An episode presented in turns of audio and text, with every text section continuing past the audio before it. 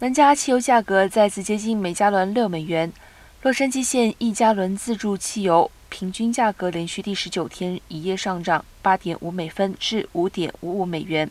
同样的价格也在呈现上涨了九美分至五点五二美元。文图拉县和内陆帝国的一加仑自助普通汽油平均价格也分别上涨至五点五四美元和五点四二美元。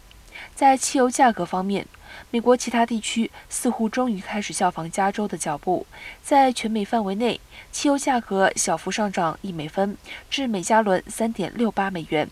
结束了连续九十八天的价格下跌。